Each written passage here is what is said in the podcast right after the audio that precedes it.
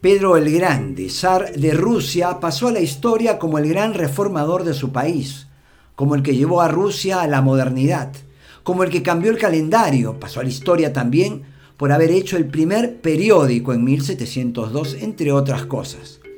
En su afán por modernizar a Rusia, en una de sus escapadas a Holanda, vio que en ese lugar no se usaba barba. Así que un día ordenó que toda la corte se afeitara. Además, para desalentar el uso de barba, puso un impuesto.